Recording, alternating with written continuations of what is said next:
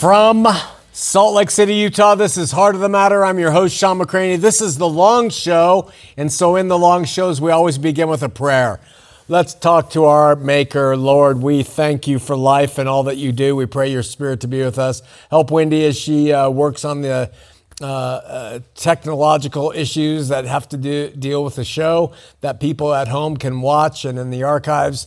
And uh, we just pray that your uh, spirit will be with those who are seeking for truth in Jesus' name, amen. Most of you are aware of my long standing disdain for organized religion, uh, of brick and mortar institutions, of men and women claiming to have authority from God, and for denominational lines of right and wrong. Many of you are also aware that I have a healthy uh, disregard for Reformed theology, also called Calvinism. I, uh, I find it to be reprehensible, and I don't think that it, uh, it, it uh, clearly conveys the biblical message of the good news. As a result, there has been a history of friction between me and my views and approach to the faith and those of a specific ministerial church outreach called Apologia. It's a church ministry out of Arizona led by uh, Brother Jeff Durbin, attended by Brother James White.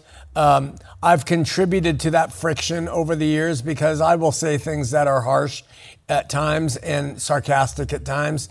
But I think I have uh, proven through the recorded record that I've changed my stance on uh, ad hominem attacks or mocking and I just say I don't like Calvinism. That's all it is. I, I uh, Jeff Durbin and and these other guys, uh, they're my brothers, and I just leave them into in God's hands. But I don't uh, apologize at all for my views, my biblical standpoint. Uh, right or wrong, I am personally convinced that my take on the faith is biblical, is biblically supported, and this take states that everything has been fulfilled by God through Christ in Scripture, and that God's New Testament eh, abides now. And that is where He writes His laws upon the hearts and minds of those who are His by faith. And that the faith is wholly subjective and it's by the Spirit and the fruit of it is love, and that everyone ought to love and be loved, irrespective of their right or wrong theologies. So while I don't like Calvinism, I will love Calvinists. While I don't agree with Mormonism, I will love Mormons. While I don't necessarily agree with Catholicism, I will love Catholics. Not long ago, the Calvinist driven Apologia Church in Arizona decided to plant a satellite church here in the state of Utah. Now, for those of you who don't know this, Apologia and many Calvinists of their ilk believe that they have the right um, uh, to uphold and police all things that they deem proper Christianity, and that includes the makeup of God, uh, eschatology, salvation. They believe that they uphold what they call the historic Orthodox Christian faith. They really believe that they are the ones who guard that and that it is their job, part of their call of being Christians, to uh, to criticize and attack people who differ with their particular view. And it makes me smile in light of the fact that the Roman, Roman Catholic Church believes the same, and so does Orthodoxy, and so does Mormonism, and so do most Protestant claims. Uh, they believe that they have the right views as well. But uh, Reformed theology and Calvinists, and particularly in this case, Apologia Church, they stridently believe that they are the professors of the truth what they call the ancient faith and its ancient paths and that they are truly and I and I'm not being sarcastic they really do think that they are the uh, guideposts for truth well the point is this group believes that they not only follow and teach everything according to God's truth but that they also have the authority to police discipline correct excommunicate people who differ with them. Some of you know the young man uh, who is part of uh, our ministry outreach online named Ethan. He's a black kid and he does a show with me uh, and Steve, and we call it Christian Anarchy Today. And we post it on our YouTube channel. Uh, Cat's a show where we openly discuss everything. No matter what it is, we just talk about it from our different perspectives. And Ethan is a sharp kid. I mean, he's a natural preacher. He knows the scripture. And he and I get into it with each other because I try to knock him down a few notches when he gets uppity. And uh, I do it uh, to season the lad and prepare him for the great things God is going to do with him. So I don't let his elevated ideas of himself take hold, and I think that irritates the heck out of him. Well, old Ethan, he likes to roam around churches and step in different events and churches, and apparently he visited this new Apologia church a few weeks back, unbeknownst to me. I have no idea what the guy does on his uh, free time. And he returned for a second dose of Apologia the following week. And during that second visit, Apologia Church was offering communion and Ethan's just sitting in there waiting to participate in whatever happens. And a member of the staff approached him and told him that he was not allowed to take that communion because of his association with me. Okay. And Ethan told me about it, and I really, I laughed my head off, but it did make me sad, even though, um, because the act is sad. The act is sad. Well, Sarah Young of Check My Church she hears about this and she wants to understand the principle behind Apologia's actions of forbidding somebody who's a believer in Christ to take communion. So she writes them. And they write back and they said this As ministers of the gospel, it is our duty to what is called fence the Lord's table. That's interesting. Fence the Lord's table. I don't know who calls it that. The Bible doesn't call it that but they do. To partake of the Lord's table, one must, okay, one must have a profession of faith and repentance in the Lord Jesus Christ. I think that Ethan does. They must be a Christian who holds to the essentials of the faith. Interesting that they have decided that they are the ones who decide what are the essentials of the faith. A member in good standing of a solid evangelical church or our church and come in a way, as 1 Corinthians 11 says, to examine oneself. Now, I don't know how they know what Ethan's state of mind, heart, is when he comes in, he's been to their church a couple times. He sits there, communion's going to be offered. They just say, I've seen you on shows with McCraney, you're gone. And they yank him from that.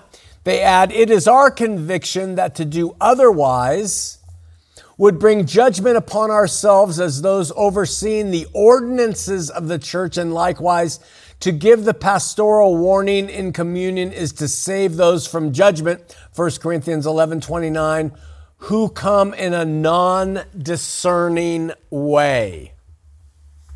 So, what they say is, you know, let me stop right there. They're saying that it's their job to fence the Lord's table and to protect those who approach taking of it in a non discerning way to perfect them from judgment. And that they need to also protect themselves from judgment that would fall upon God because they have been granted the authority to watch over the communion.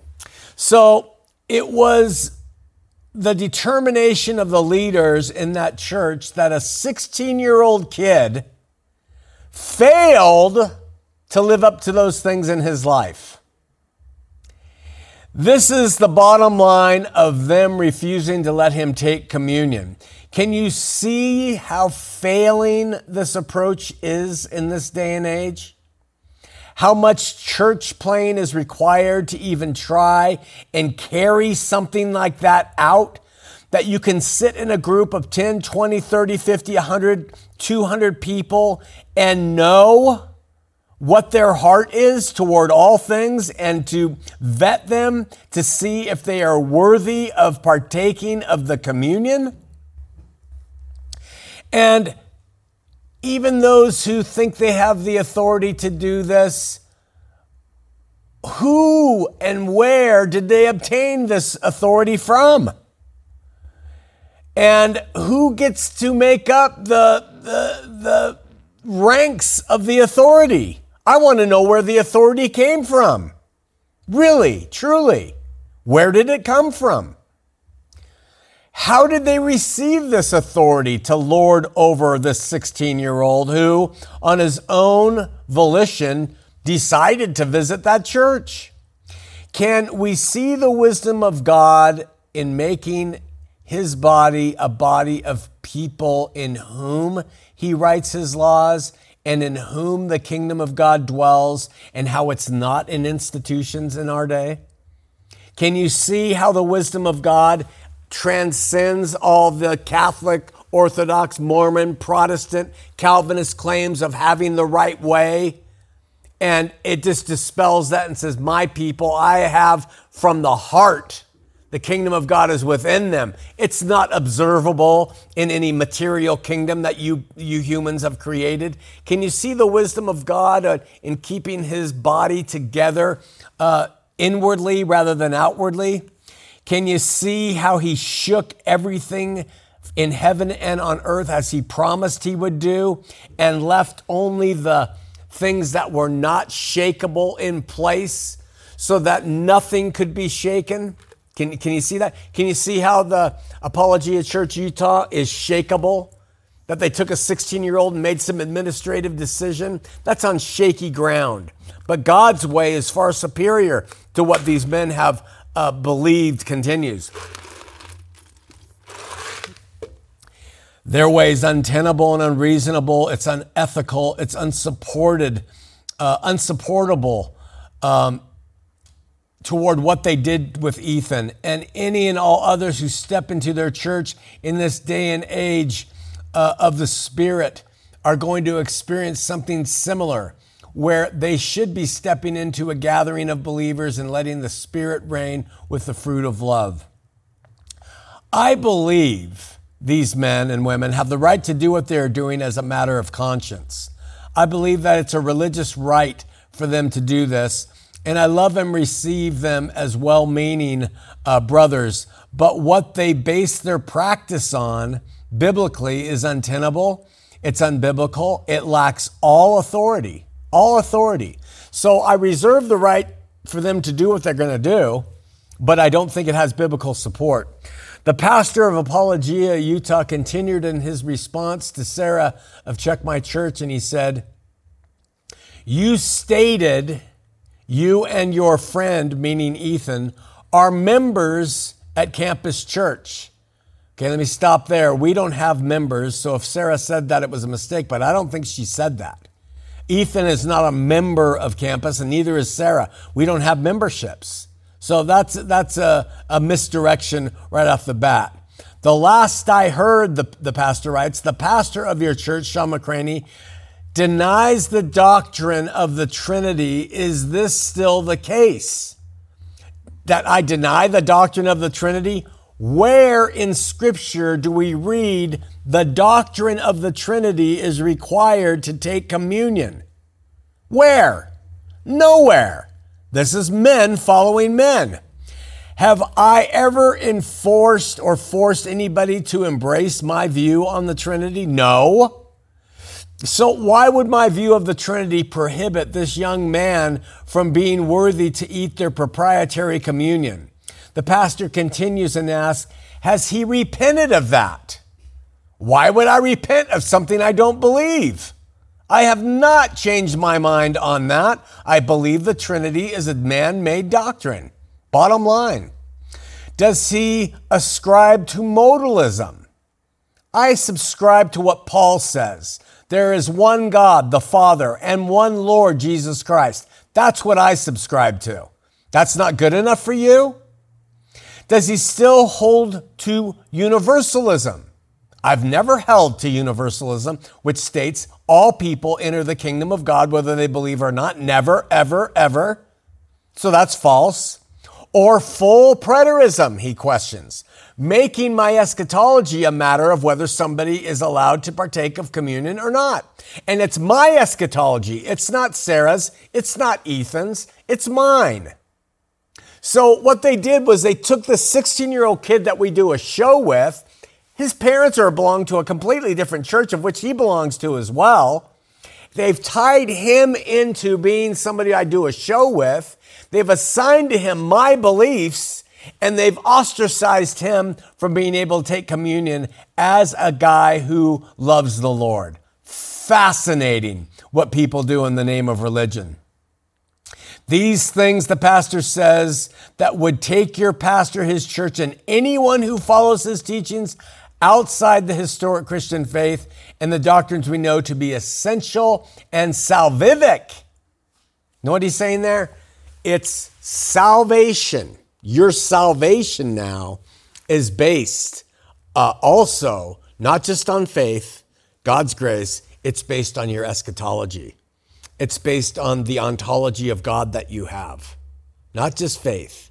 It's based on all of these man made things. It's based on your uh, belief on who is saved. It's based on your belief of how God is constructed. They have taken what men have created over the years, called it the historic faith, and said, by this historic faith of man, we are going to determine who can have communion here and who uh, cannot. So much is being said here, so much conjecture, so much false control using the Bible and their non authority. They have no authority to enforce anything that they say. So much failure to listen first and then to speak. And then the assumption that my views on such non gospel things as being essential and salvific the elders of Apologia Church, Utah, in their letter with, we are also concerned about the slander and mischaracterization you, Miss Young, and Sean McCraney have publicly committed against Pastor Durbin and Pastor James White and Apologia Church, meaning Arizona. Are you repenting of and asking forgiveness for these things as well? My prayer and hope is that you would, and it's signed sincerely, elders of Apologia Church. Okay, so it was one guy who wrote this. The elders have endorsed it, and this is where they stand. Now, Apologia did a, a recent video where Jason Wallace and Jeff Durbin and co hosts uh, attacked me for a solid hour or something. And instead of turning on them, I just said, you know, love you, you misunderstand. Uh, we're going to move forward on this and they mischaracterized and they attacked me uh, with a number of things. And yet we just said, okay, we're not going to spend time uh, throwing into this fire. We're just going to accept it and move on from there. Um, but fearing that I might have slandered or mischaracterized Durbin or, or James White, I wrote the following to Apologia Church and said, Dear elders of Apologia Church, I have recently received news that there is an opinion that I have slandered Jeff Durbin and James White. If that is the case, I apologize in Jesus' name. I have attempted to respond to the Apologia uh, podcast about me with love and respect, which I think I did. Of course, over the years, there's been back and forth mudslinging between us. And for this, I beg forgiveness of anyone who was hurt by my words and deeds. Please accept this email as a formal apology for anything I have said or done against any person within your organization.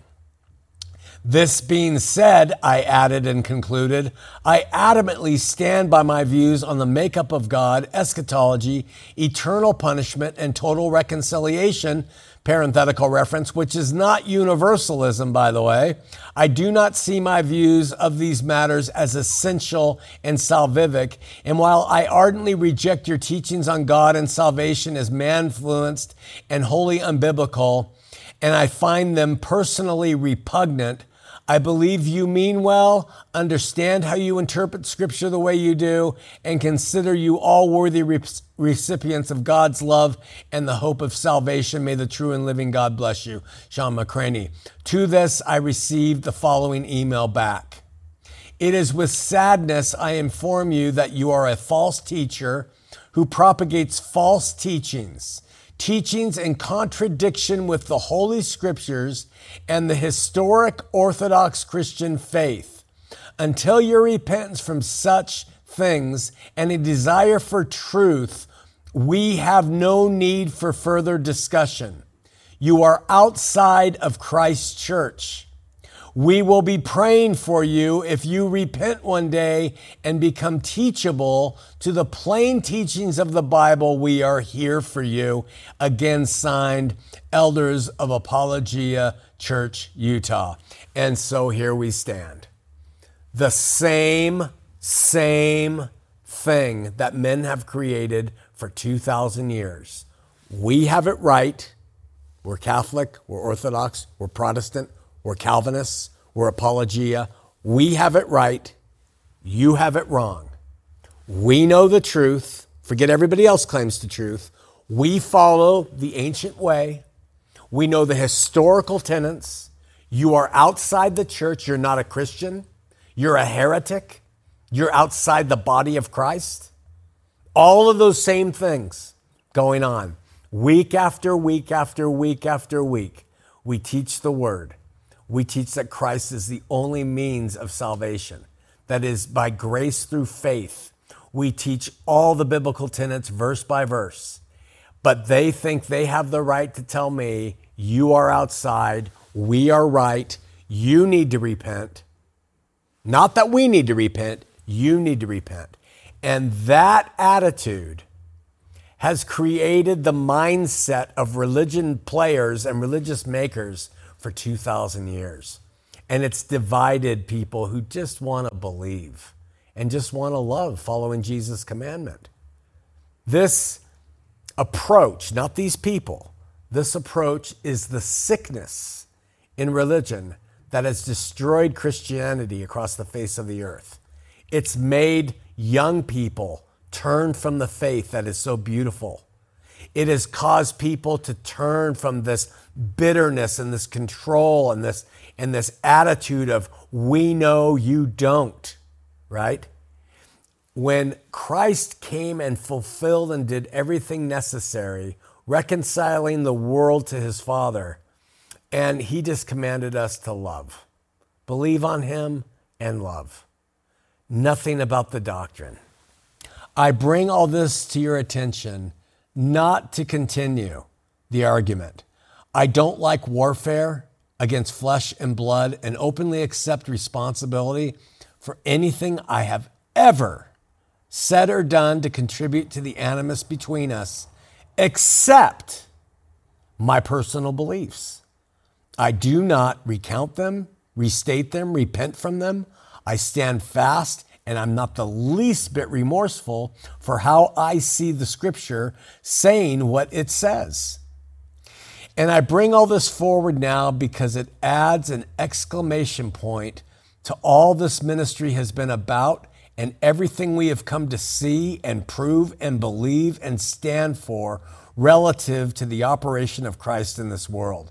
On the one hand, we have what men and women have done with the faith. They have taken it for 2,000 years and claimed that they have it right, correct, authority from God, and they have played church 10,000 ways till Sunday with different and conflicting opinions. Or they have admitted that God through Christ did everything necessary for his New Testament to reign from within those whom he has written his laws, and that the Spirit guides, and that its fruit and the faith, that the fruit is love, and the faith is subjectively experienced and our call is to get along. If you like the former models, they are out there waiting for your allegiance and your conformity. You've got a, a, church on every corner that will tell you we have it right, they have it wrong. Go find your authority in man and follow it, salute it. Okay?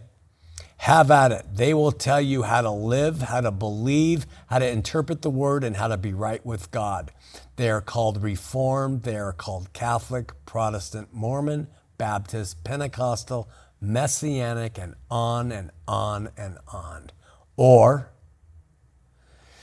you can test everything